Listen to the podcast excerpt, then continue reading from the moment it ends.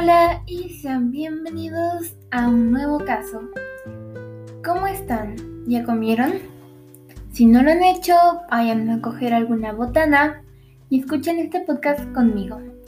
El principio de los asesinatos fue cometido el 27 de julio de ese año.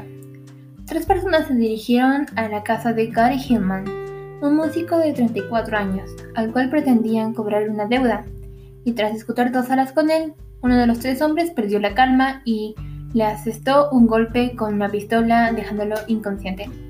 Estuvieron toda la noche registrando la casa pero no consiguieron acceder al dinero.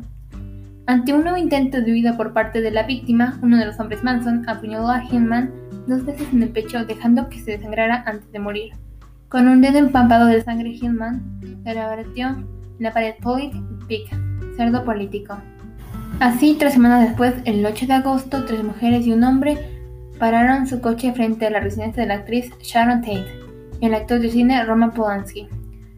Todos murieron apuñalados por Tex y con la ayuda de las chicas de la familia Manson.